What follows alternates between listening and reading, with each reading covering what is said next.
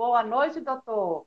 Tudo bem? Boa noite. Boa noite. É um prazer estar com vocês, com todos que têm, têm chegado aí para assistir a nossa live no CRO. É um prazer estarmos juntos.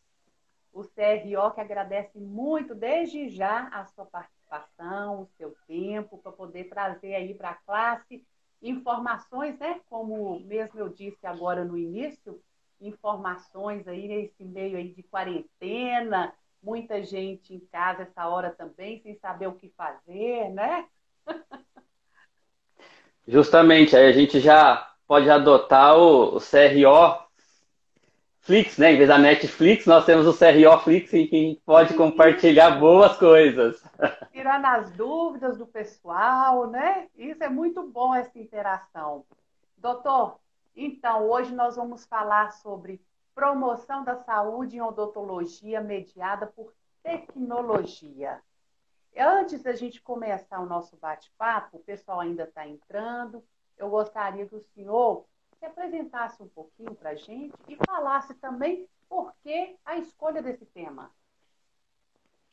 Muito bem, então, é, inicialmente queria saudar todos que estão chegando e que vão fazer parte conosco desse bate-papo. Na verdade, que a gente pretende é fazer uma troca. Eu sou o Dr. Vinícius, aqui do sul de Minas, da cidade de Varginha, onde eu resido atualmente. Eu sou professor da Unifenas, do campus Varginha, da Clínica Integrada e das disciplinas de Planejamento e Gestão em Saúde Pública. E também atuo aqui no município, na prefeitura, no Centro de Especialidades Odontológicas. Então, a gente trouxe um tema para a gente trabalhar, a gente sempre tem visto em, em moda a questão da biossegurança, mas a gente quer pensar nas diversas possibilidades de atuação do cirurgião dentista, seja atuação no serviço público ou no privado, e aí a gente precisa pensar novas formas de abordagem. Essa pandemia trouxe de fato muitas mudanças, tem provocado muitas mudanças e a forma da gente poder enxergar a odontologia e o nosso papel enquanto profissional de saúde e assim atuar é, é o objetivo dessa nossa conversa, dessa nossa troca de hoje. Ótimo, doutor. Então, começando aí o bate-papo, vamos explorar um pouquinho mais quais foram essas principais mudanças que a Covid-19 né, trouxe aí na prática da odontologia? Então, quando a gente acompanha, seja no serviço privado, seja no serviço público, no Brasil e no mundo, a prática odontológica ela foi bastante afetada por essa pandemia. Sobretudo quando a gente considera esse novo agente viral, que é o SARS-CoV-2, e o seu modo de atuação de recepção na célula tem como principal foco as enzimas conversoras de angiotensina, os receptores, e essas é, enzimas estão presentes aí, esses receptores nas glândulas salivares, então coloca a cavidade oral, a saliva como um meio bastante contaminado. Então, de cara, o cirurgião dentista e a sua equipe também, ele está exposto a uma grande quantidade de riscos, uma vez que a possibilidade já foi detectado a presença do vírus nas glândulas salivares, parótida e submandibular, e também na saliva. E aí a gente começa a pensar o que a gente pode fazer e atuar enquanto cirurgião dentista diante desse cenário. E aí o cenário que a gente traz é de possibilidades de atuação, que são aí um pouco fora da caixa.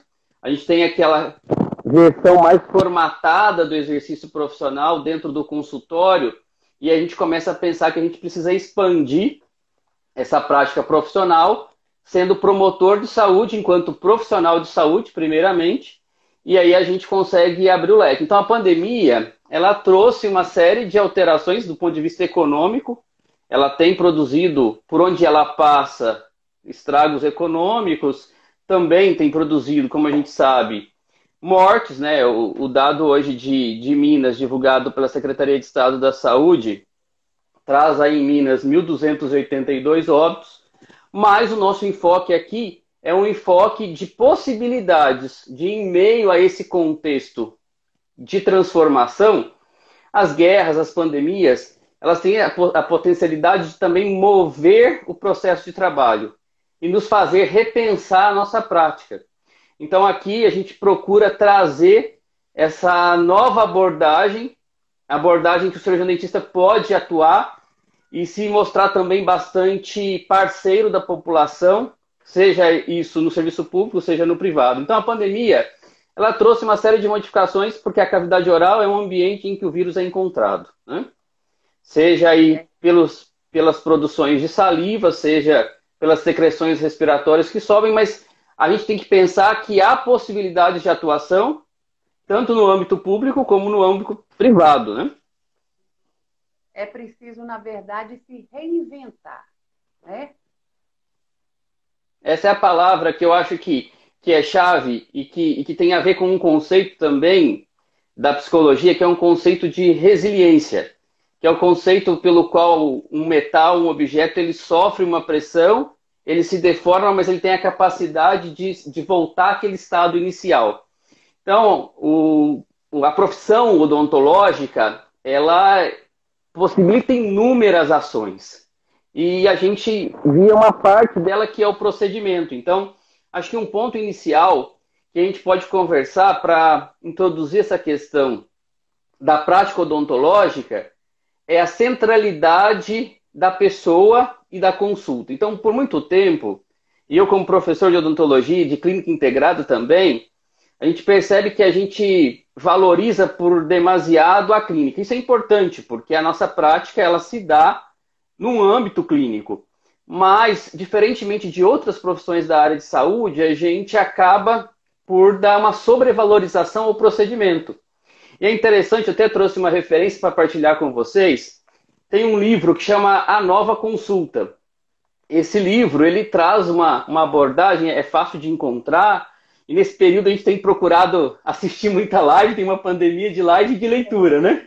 Então, se tem um lado bom de tudo isso, é a gente poder, hoje mesmo de manhã, assistir aí uma, uma live também, então, e também leituras. Então, boas leituras que nos fazem refletir. Então, nesse livro, A Nova Consulta, nos coloca numa possibilidade de atuação que o cirurgião dentista precisa revalorizar esse aspecto. Então, quando você coloca o reinventar, significa a gente também valorizar aquilo que já fazia parte da nossa prática, da nossa, do nosso modus operandi, mas que às vezes a gente estava tão focado no procedimento, no que nós iríamos fazer, que a gente é, demandava pouco tempo nesse momento da consulta. Então, nessa questão da, da nova consulta, e, e, o interessante é que ela tem uma abordagem totalmente voltada para esse período de pandemia, porque a gente é acostumado a atender o paciente deitado na cadeira e a gente conversando com ele. E se a gente for pensar no modo de, de lidar com, com o paciente, seria fora do ambiente clínico, em que a gente pudesse travar uma relação de conversa, isso até quando a gente pensa em, em abordagens aí de, de ações de marketing, é, é bem colocado essa questão do como que a gente aborda os nossos pacientes. Então, esse modus operandi, esse modo de fazer, em que a gente começa a entender o paciente, conversar e dialogar com ele, faz toda a diferença. E aí esse esse conceito do que pode ser um diferencial para o cirurgião dentista.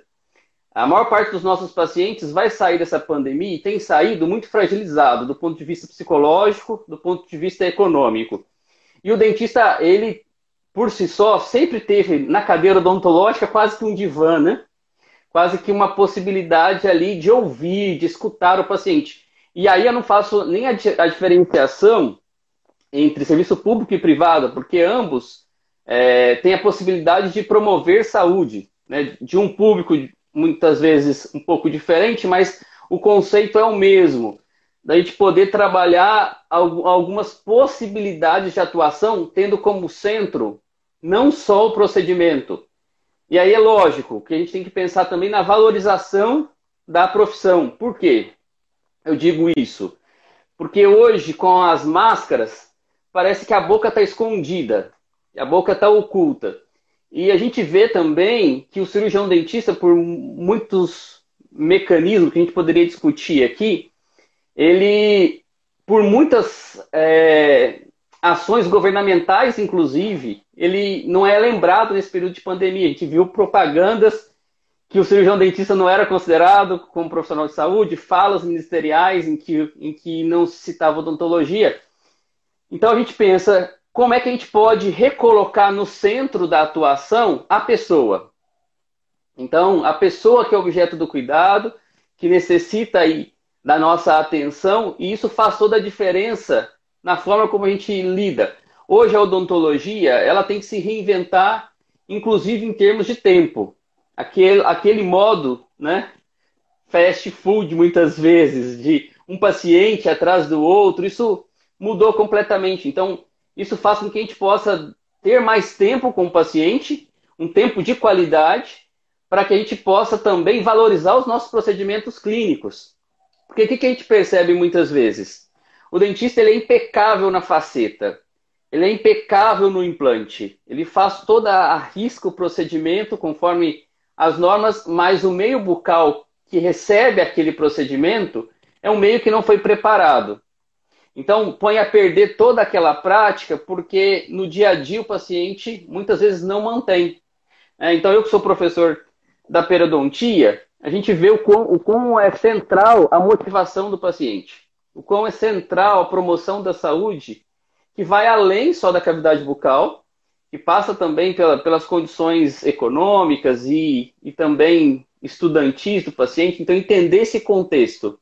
Quem é o meu paciente e o que eu posso fazer para ajudá-lo. Então, acho que a promoção da saúde faz essa ligação. E aí ela pode ser presencial, logicamente, é o modo que a gente preferencialmente faz as relações, mas nesse novo normal, que a gente pode dizer, nada também como poder utilizar das inovações. Então a gente tem formas de poder trabalhar a promoção da saúde, seja individualmente, fora do consultório, porque o consultório para nós na prática de biossegurança, ele é o local do procedimento, mas aqueles que possibilitam, seja na unidade de saúde, ou seja na clínica privada, um ambiente, uma mesa em que fora do ambiente clínico eu possa dialogar e propor o que a gente tem chamado aí de projeto terapêutico singular. O que, que seria esse projeto terapêutico singular? É, o procedimento ele varia de pessoa para pessoa, a minha orientação varia de pessoa para pessoa, a minha forma de abordar a escovação tem que variar de pessoa para pessoa, porque às vezes a gente começa a formatar é, pensando que os procedimentos eles são repetidos. A gente acaba tendo essa lógica antes da pandemia, e quem já é profissional há algum tempo, né, eu já tenho aí não tanto tempo, mas 12 anos de formado, então a gente, caminhando para 13, a gente começa a repetir procedimentos e a gente começa a ficar né, bastante ágil, porque tem destreza, porque tem expertise e valoriza pouco a promoção da saúde. Então, acho que esse enfoque dessa live vem despertar em nós isso. Primeiro, a possibilidade da consulta ser de fato um momento de vínculo. E aí, a consequência disso é a fidelização do paciente. A consequência disso é a adesão às nossas prescrições, às nossas orientações. A consequência disso é a longevidade das nossas restaurações do nosso implante, porque se eu retirei um dente porque ele tinha mobilidade, tinha doença periodontal, porque tinha uma deficiente higienização, se eu coloco implante, não, não, por si só não está reabilitada a saúde desse paciente, porque ele vai ter a, a perimplantite, né? Então eu preciso motivar, eu preciso trabalhar, e eu acho que esse contexto de pandemia, ele aflora aquilo que a gente tem de bom e de ruim. A gente tem visto experiências aí negativas de, de, da forma como o ser humano lida com outro ser humano. Né? Então a gente vê a falta de empatia, a arrogância, a gente tem assistido na mídia. Mas, por outro lado, nós temos a solidariedade, o compartilhamento de conhecimento, isso que nós estamos fazendo aqui, essa troca tão rica entre colegas, entre pacientes e, e também entre TSBs, ASBs que nos assistem. Então, acho que o caminho, quando você coloca aí o que mudou, acho que muitas coisas mudaram na nossa vida e ainda vão mudar. E que a gente possa aproveitar disso para melhorar nossa prática odontológica e valorizar a nossa profissão. Com certeza. O senhor citou aí uh, muitas coisas que o cirurgião dentista pode auxiliar a população no cuidado à saúde, né? E qual aí que o senhor dá um maior destaque entre elas? Então, acho que, que é, essa, essa pergunta ela traz uma chave para nós de, de colocação e inserção da odontologia. A gente precisa fazer uma, uma reflexão, né?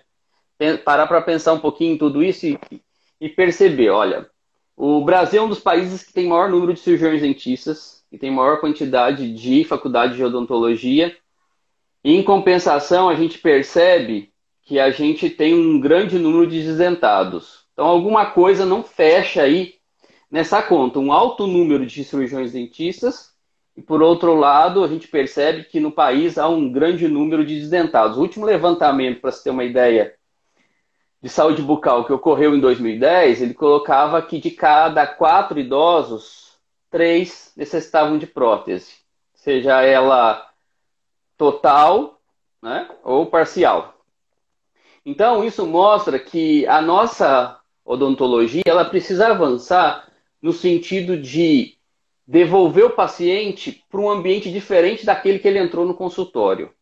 Então, um ponto principal é a gente conseguir trabalhar com os nossos pacientes, e aí não é perder tempo, na verdade é investir tempo em promover saúde dos nossos pacientes.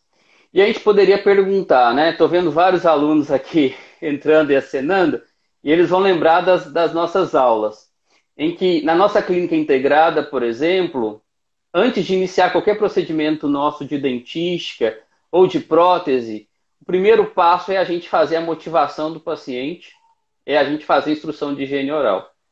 Então, acho que, que esse enfoque que a gente precisa dar, o que o cirurgião dentista pode fazer, primeiramente, ele é um agente difusor de boas informações.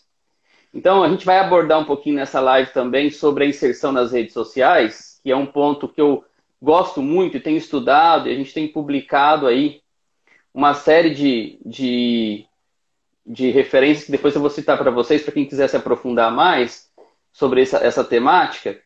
E, e, um ponto fundamental que a gente enxerga em tudo isso, quando a gente pensa em, em promoção da saúde, é o dentista como formador de opinião. Então, dentro das redes sociais, existe um espaço que muitas vezes é ocupado por fake news. A gente vê, olha só, como vale a nossa reflexão e o nosso pensamento enquanto cirurgião dentista. A gente vê artistas propondo procedimentos odontológicos.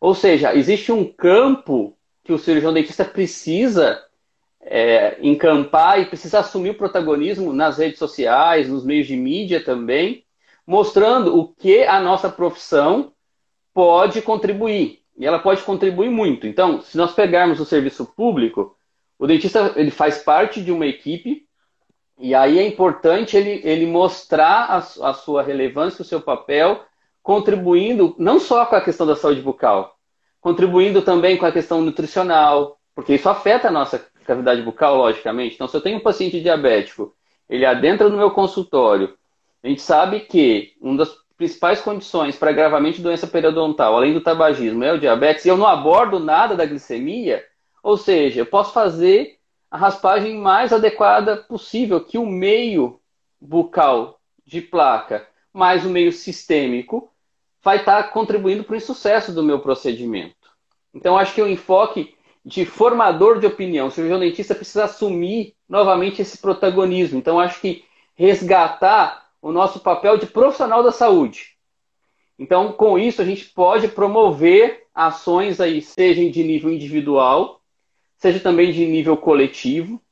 Então, para citar bem, para ser bem prático e a gente não ficar na, teoria, né? Então, aqui no município, por exemplo, a gente tem feito inserções. A gente tem uma, uma, uma, um canal aqui da IPTV, que é afiliada da Globo, e a gente tem participado dos programas para poder mostrar à população a importância de cuidar da saúde bucal nesse período. Ou seja, para que a saúde bucal não fique oculta. Da mesma forma, a gente tem participado de programas de rádio, porque no interior o rádio ele tem bastante acesso.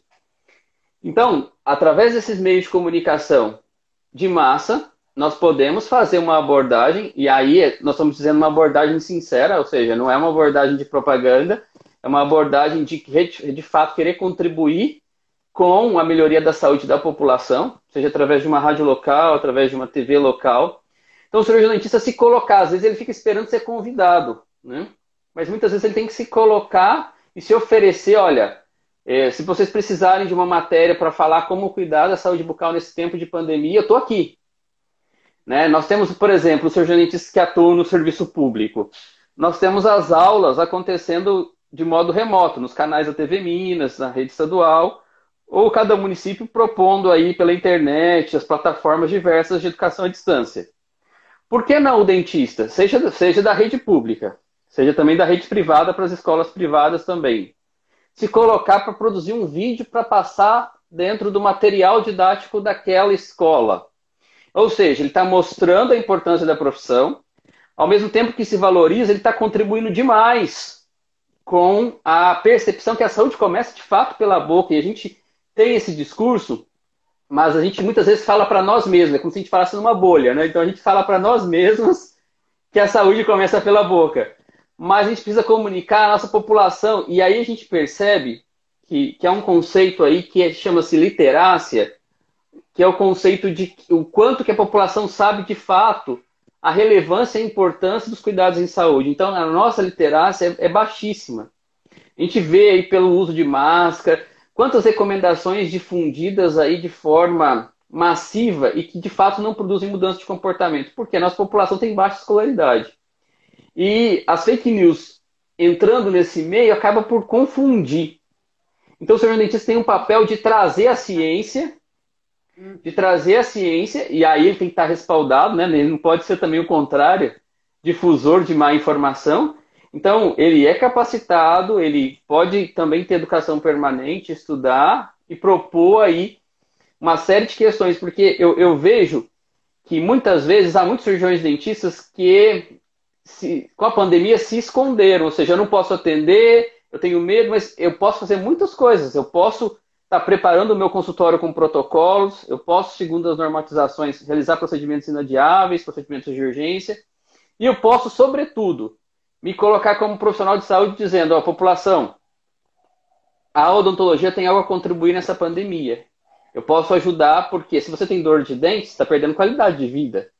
Então eu posso contribuir para que você mantenha a sua saúde bucal, para que você possa saber como fazer uma boa escovação. E uma coisa que eu tenho percebido bastante na clínica, sobretudo na clínica pública, as tensões e as repercussões miofaciais, as DTMs, as dores orofaciais, que toda essa carga psicológica de a gente está vivendo estresse, falência, morte.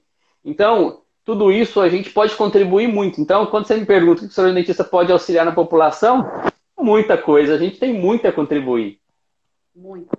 E vamos falar então agora um pouquinho das tecnologias em saúde, como empregá-las nesse contexto, né, da saúde geral e bucal. Muito bem, então, é, desde 2012 foi uma experiência bem interessante que eu, que eu partilho com o pessoal que está aí acompanhando nessa início de noite a nossa live. Eu trabalhava com odontologia pública, trabalho ainda, né? Mas em 2012 eu, eu trabalhava com escolares, com escolares de uma escola periférica aqui do município, e eu percebia que a adesão desses adolescentes ao cuidado odontológico era muito baixo. Né? Então, o adolescente já é um público, quem está na ortodontia sabe que é um público que é difícil, né? É, muitas vezes ele não adere à terapêutica, ele chega sem os breques, a higiene precária. Então, não, não era diferente esse contexto também, nessa realidade que eu enfrentava numa escola. Então, eu comecei nesse período, 2012, a trabalhar na rede social do momento, que era o Facebook. Né? Hoje a gente sabe que os adolescentes estão em outras redes, a gente vai comentar um pouquinho a seguir. Mas comecei a trabalhar através da, da rede do Facebook. O que, que eu percebi com essa prática? Depois a gente foi estudando, e a gente até publicou um capítulo de livro sobre isso, que depois no final eu vou recomendar para quem quiser aprofundar nesse tema. E, e, a gente percebeu que o adolescente se desinibia por trás da rede social aquela adesão, aquele engajamento que ele não tinha atividade no ambiente escolar, atrás da telinha ele era outro. Ele fazia perguntas, ele interagia. Então, essa desinibição de uma geração que eminentemente a gente chama de geração Z, que é essa geração tecnológica. Então, muitas vezes a gente que é da ortodontia, né, que trabalha, a gente tem um campo de atuação aí muito grande e é um campo que atinge muitas pessoas. Então, a atuação em, através de tecnologias, primeiro é preciso entender que a gente tem diferentes tipos de tecnologia. Então, é, tecnologia necessariamente quer dizer computadores e máquinas. Então, há, há, um professor, que é o professor Merri, que ele traz a diferenciação de tecnologias em tecnologias leves e tecnologias duras.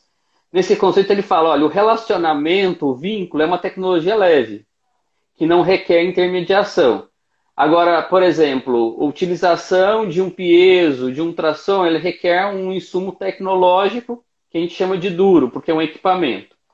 Então, feita essa diferenciação, existem tecnologias que a gente chama de tecnologias leves do cuidado. Então, nesse livro que eu citei para vocês, que é esse livro aqui, A Nova Consulta, que nem é meu, nem estou ganhando direitos autorais, ele é um livro da Sociedade Brasileira de Medicina e Família e Comunidade. Né? Então, ele traz essas possibilidades de interação leve, de fazer do momento de diálogo um momento que a gente chama de autocuidado apoiado. Então, mais do que prescrever, porque às vezes a gente tem uma mania de querer prescrever sobre a vida das pessoas. Faça isso, faça aquilo, não coma sal, né? tome o remédio, não beba, não fume. Né? Então a gente tem essa mania de apontar o dedo. A, a questão da nova consulta é de como apoiar a pessoa no entendimento de uma mudança de comportamento que para ela vai ser benéfica. Então, isso, isso faz toda a diferença da abordagem, porque eu coloco a responsabilidade no indivíduo e não no profissional. Né? É ele que vai ser responsável pela mudança de higiene, é ele que vai ser responsável pela diminuição do tabagismo, por exemplo, com as consequências que isso traz para a cavidade bucal, para o câncer de boca. Então, quando a gente fala de tecnologia leve, nós estamos falando dessa tecnologia que é capaz de ajudar a pessoa a conhecer da sua saúde e a mudar comportamentos para melhorar. Então, a gente tem um conceito aí que é bem trabalhado na Inglaterra, que chama de empoderamento, que é dar ao indivíduo as necessárias condições e informações para ele tomar decisão. Porque hoje a gente percebe que muitas pessoas tomam decisão, mas não têm o conhecimento suficiente do que aquilo acarreta para a sua vida e para a sua saúde. Né? Haja visto os comportamentos inseguros que a gente tem percebido né, de pessoas que muitas vezes se acham imunes às, às doenças. E aí a tecnologia da informação e comunicação, que é essa forma de relação, agora nesse momento nós estamos utilizando uma tecnologia da informação e da comunicação. Ou seja, nós estamos conseguindo acessar um monte de colegas de cirurgiões dentistas, de TSBs, de ASBs, de pessoas que estão no seu domicílio, que através de um celular ou através de um, um dispositivo aí ligado à internet, consegue de fato se comunicar. Então, por isso tecnologia da informação e da comunicação. Então, acho que essa questão acho que é bem relevante da gente poder pensar o quanto que a gente pode cuidar das pessoas por meio de tecnologias da informação e da comunicação. E aí eu penso que, que uma das questões fundamentais, e a gente é, tem vivido isso bastante, o município que eu trabalho no serviço público, que é o município de Varginha. Esse município, ele tem uma remuneração excelente dos profissionais cirurgiões dentistas. O salário do dentista aqui no município é o mesmo salário do médico, por exemplo. É, é, é paritário. Existe aí uma isonomia de, de carreira. E aí eu vejo que o cirurgião dentista é, ocupa esse espaço a partir do momento que também ele se coloca como relevante importante e mostra o seu trabalho. Porque muitas vezes eu vejo no âmbito público é, é, é uma luta e um enfrentamento para a valorização do cirurgião dentista. Mas talvez a gente tenha que começar a fazer a diferença também, porque a gente vai ter a população do nosso lado para reivindicações. Então acho que a gente tem que entregar também, e a gente vive num contexto que os serviços públicos, muitas vezes, em muitas regiões, eles são precários, né? Então, como a gente pode fazer a diferença trazendo para nós a responsabilidade? Porque às vezes a gente traz assim, ah, não, o conselho é que não briga por mim. Ah, é a prefeitura que não olha por mim. Mas o quanto nós, cirurgiões dentistas, também estamos empoderados para implantar práticas que mostrem que nós somos diferentes e que nós temos a nossa relevância, a nossa importância, tanto quanto outras categorias profissionais da área de saúde. Então, acho que, em vez de. Conjunto, né, doutor? Justamente, que é um dos, dos, pilares da promoção da saúde, que é a intersetorialidade e a atuação multiprofissional.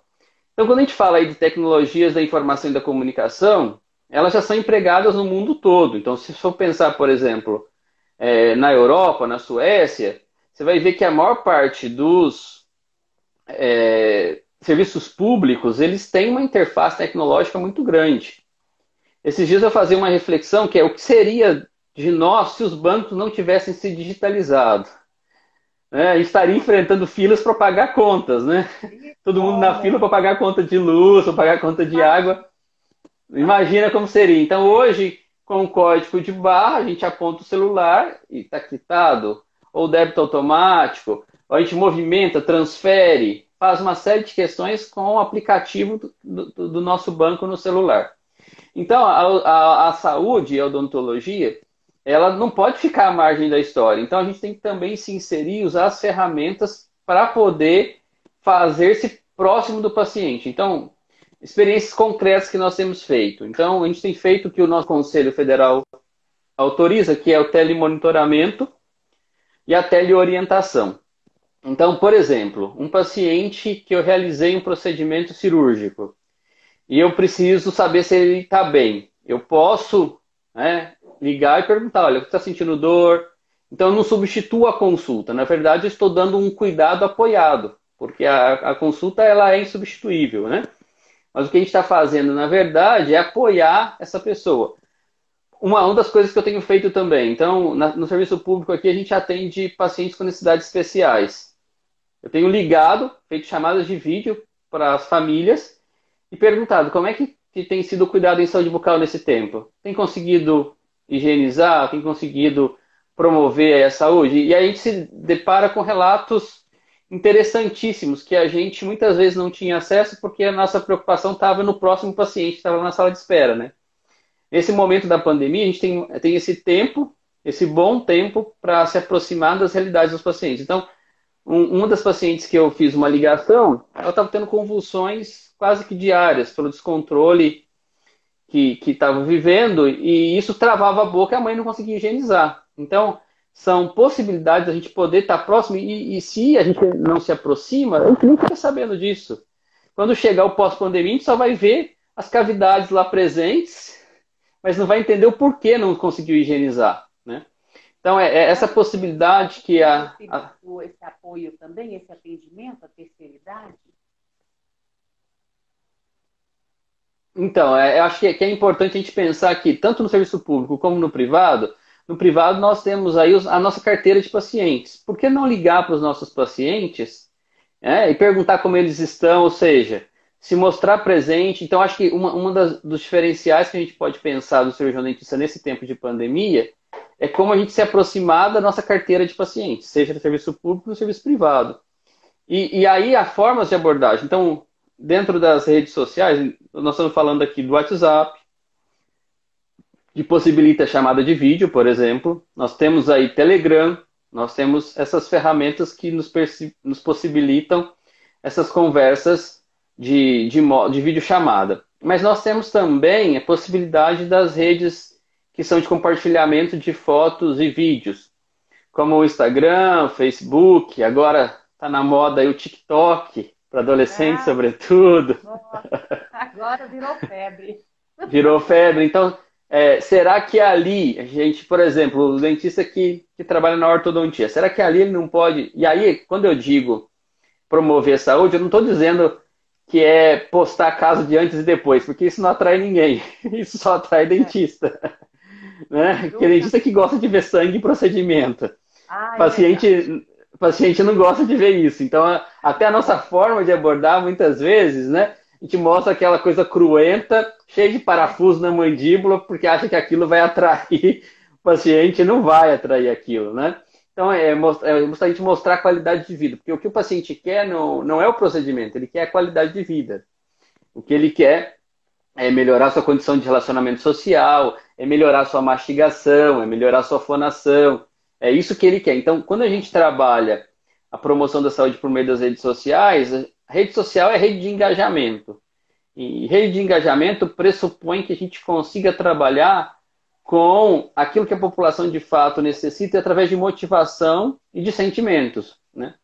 Então, quando a gente trabalha a rede social, a gente está trabalhando aí é, as possibilidades de mandar mensagens de, de qualidade de vida, de alimentação, de escovação, de que a gente pode, de fato, ter esse conceito ampliado de promoção da saúde. Porque quando às vezes a gente tem aula de saúde pública, de saúde coletiva, parece algo tão distante de nós e que não se aplica na nossa clínica privada. Mas, mas pelo contrário, há muitos conceitos presentes aí de humanização, de vínculo, de abordagem multidisciplinar, multiprofissional, de integralidade, de empatia, que fazem todo sentido em qualquer âmbito que o CD atue. Então, acho que essa mudança de chave do deslocamento da visão só no procedimento por uma visão do que a gente pode, de fato, em cada especialidade atuar, é o que de fato pode produzir mudança de comportamento para os nossos pacientes, valorização do nosso trabalho, porque o reconhecimento vem. Então, até recentemente, é, um das pacientes do serviço público postou no seu Facebook. É, Doutor Vinícius ligou para mim, perguntou como eu estava, como estava o meu marido. Então, como é que a pessoa se sente importante? Ela deixa de ser um anônimo, uma pessoa que é mais um número que é mais um prontuário, que é mais um dentro da minha carteira de serviço, para ser a pessoa que a gente, com qual a gente se relaciona e se importa. Né? Então, acho que é, essa pandemia, quando eu digo que ela traz os sentimentos, tanto negativos que afloram, mas que pode trazer sentimentos positivos de empatia, de alteridade, é essa possibilidade de apoiar as pessoas naquilo que elas precisam. E isso é, se aplica em todas as especialidades. Quando a gente pensa em pério e implanto, por exemplo, nós estamos pensando em autoeficácia, ou seja, em capacidade, seja motora, seja também cognitiva, para manter aquela, aquele implante, aquela, aquela é, doença periodontal sob controle. Quando eu falo de ortodontia, eu estou falando de colaboração, de controle de placa, para não retirar os breques e você ter lesões cariosas.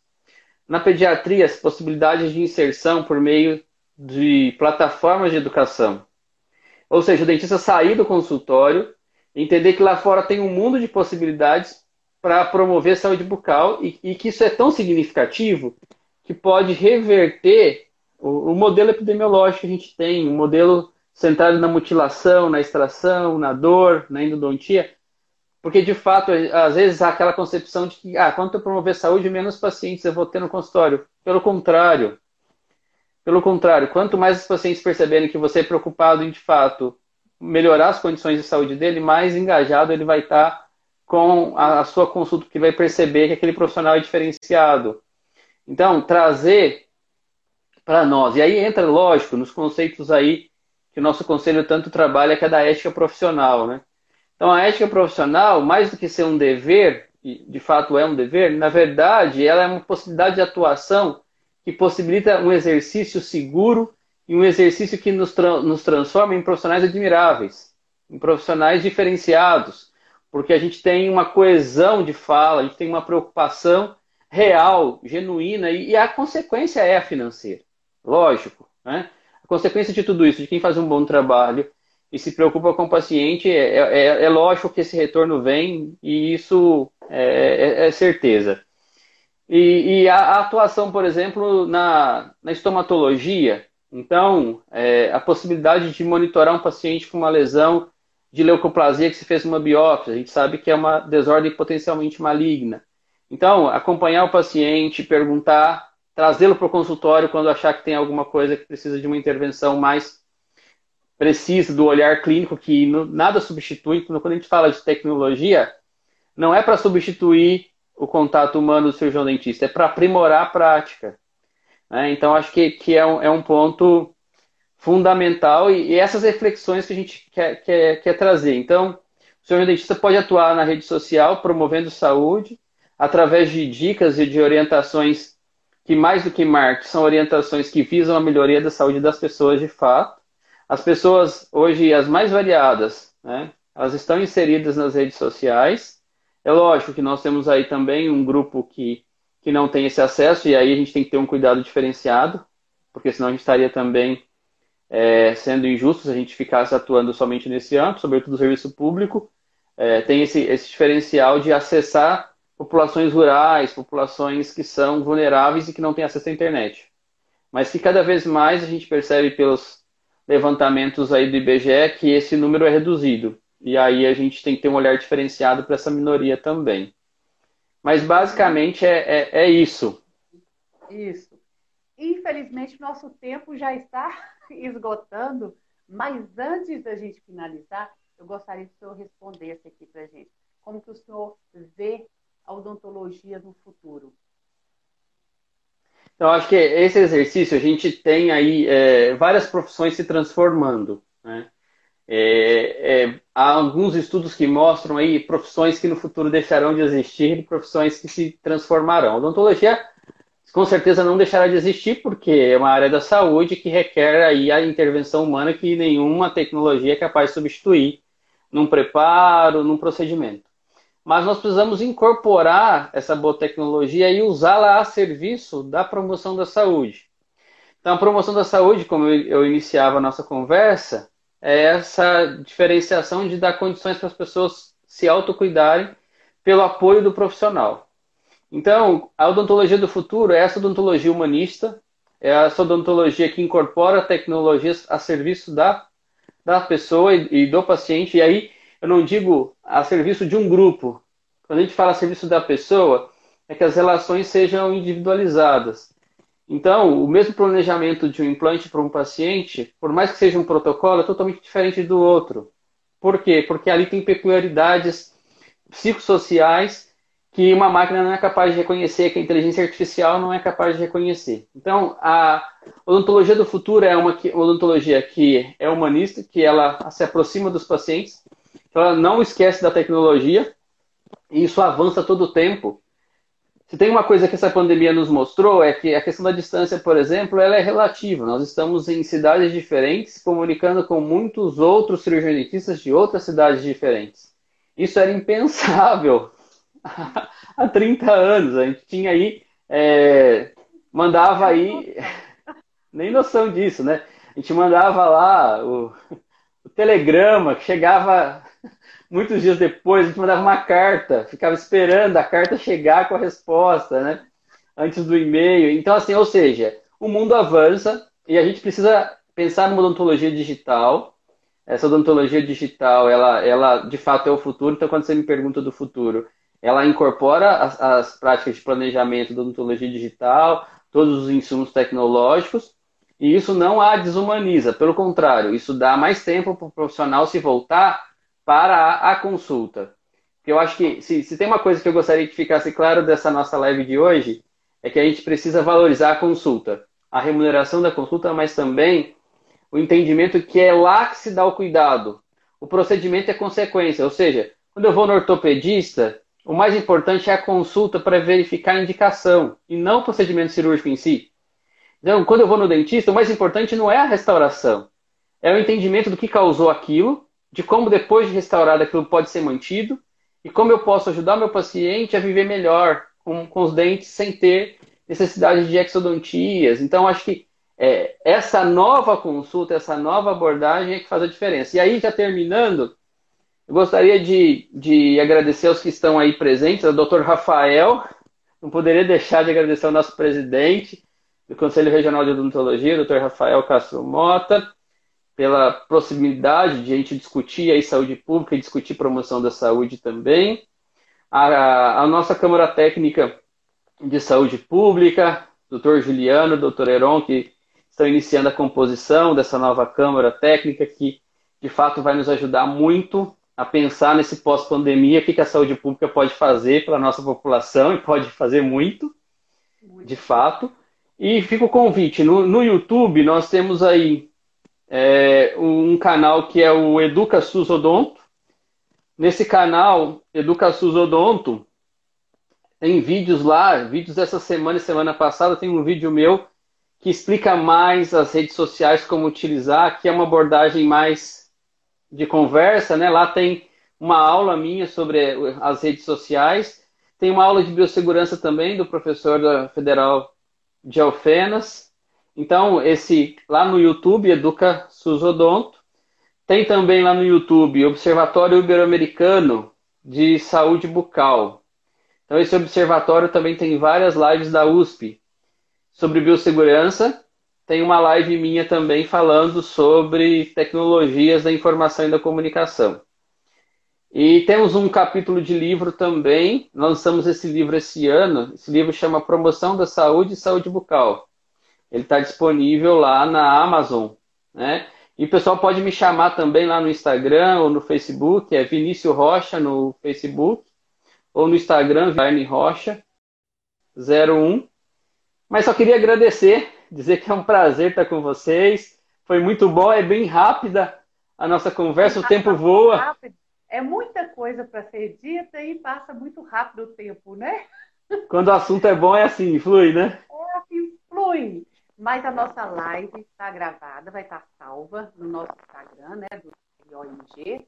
E assim, quem pegou a live pela metade ou mais no final vai poder rever e também anotar as coisas importantes aí que o senhor deixou bem claro, né, para os profissionais de odontologia começarem, quem não está executando, começar a executar e pensar nessa nova, como diz, nessa modernidade aí, nos avanços tecnológicos da área, né?